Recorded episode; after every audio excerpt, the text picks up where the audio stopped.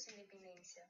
Será que a União Europeia deixaria um novo país ingressar no acordo? Será que ela sobreviveria a essa mudança? Que argumenta o governo espanhol?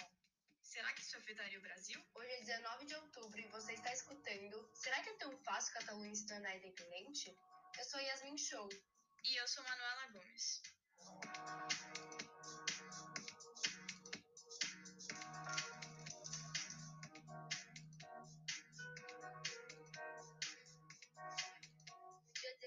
Outubro de 2019, Barcelona viveu noites de protestos separatistas e confrontos nas ruas em vésperas de greve geral. Fica evidente que a questão da independência da Catalunha, que já é debatida há tempos, continua sendo um motivo de discussão e confronto. Mas, para começar essa conversa, precisamos saber o real motivo de tudo isso. Bom, a Catalunha é uma região que fica no noroeste da Espanha, na fronteira com a França. Politicamente, constitui-se como uma das 17 comunidades autônomas que formam o Reino da Espanha, cujo governo central, em Madrid, pode conceder ou retirar poderes das autoridades locais. Os catalães possuem um presidente e um parlamento, que podem aprovar leis e até constituir forças de segurança civis. Os catalães sempre cultivaram uma cultura própria, especialmente em relação à língua, o catalão. Dessa forma, para os catalães favoráveis à independência da Catalunha, a separação atinge forçar sua identidade, sobretudo a cultura e o idioma da região. Essa ambição pela sua própria independência que a Catalunha criou vem de vários acontecimentos históricos e econômicos, ou seja, é bem complexo. Se quer ficar por dentro sobre esse assunto, acompanhe.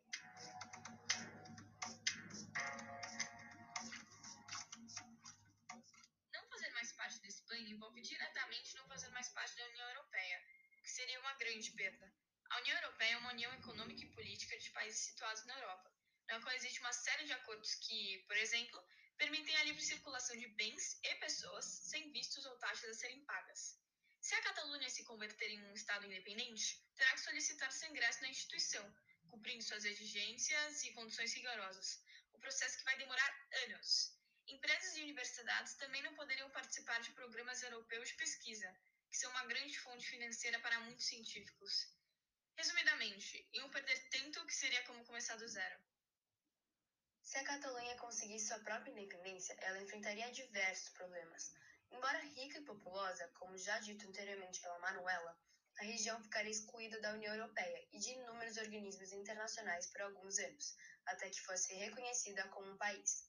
Além disso, Catalunha teria que rever o uso do euro, já que, como diz a BBC Mundo, ninguém emprestaria euros ao Estado catalão e ele teria que imprimir sua própria moeda, o que seria brutalmente inflacionário e por não ser membro da zona do euro, sua dívida não poderia ser utilizada para pedir financiamento ao Banco Europeu.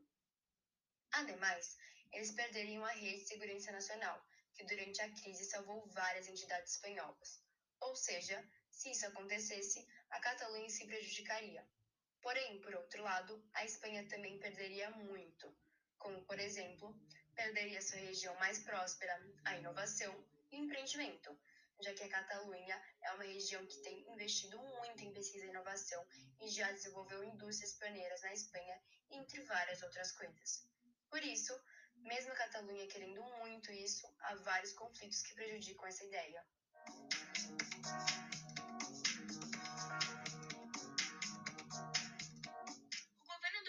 Primeiro-ministro Mariano Rajoy sustenta sua posição principalmente com o argumento legalista, pela Constituição Espanhola, uma região só pode ser separada do país em um referendo nacional, em que todas as regiões definam a independência de uma delas. A lei não permite que uma região faça uma votação unilateral apenas na região para se separar do resto do país. Por isso, Madrid conseguiu que a Suprema Corte declarasse a votação ilegal. Do ponto de vista histórico, o governo defende que a península foi unificada e, embora sejam identidades regionais que devem ser respeitadas e preservadas, há uma unidade cultural que faz da Espanha um país único.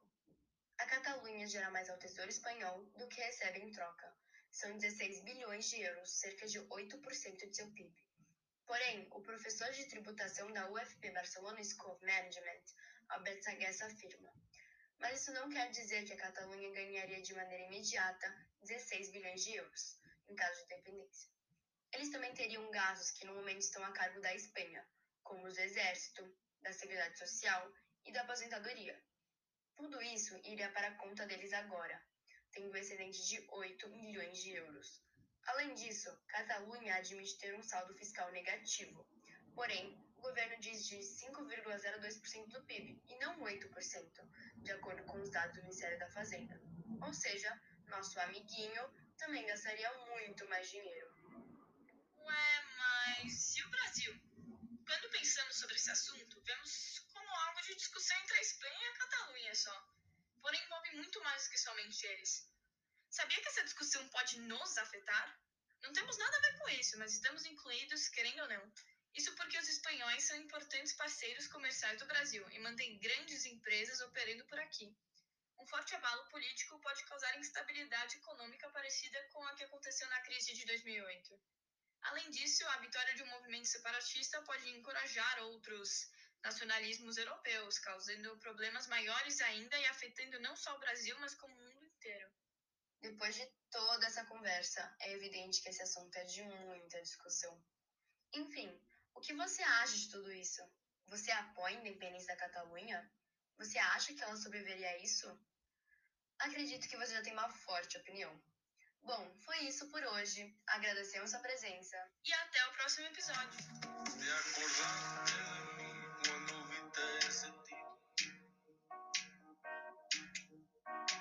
E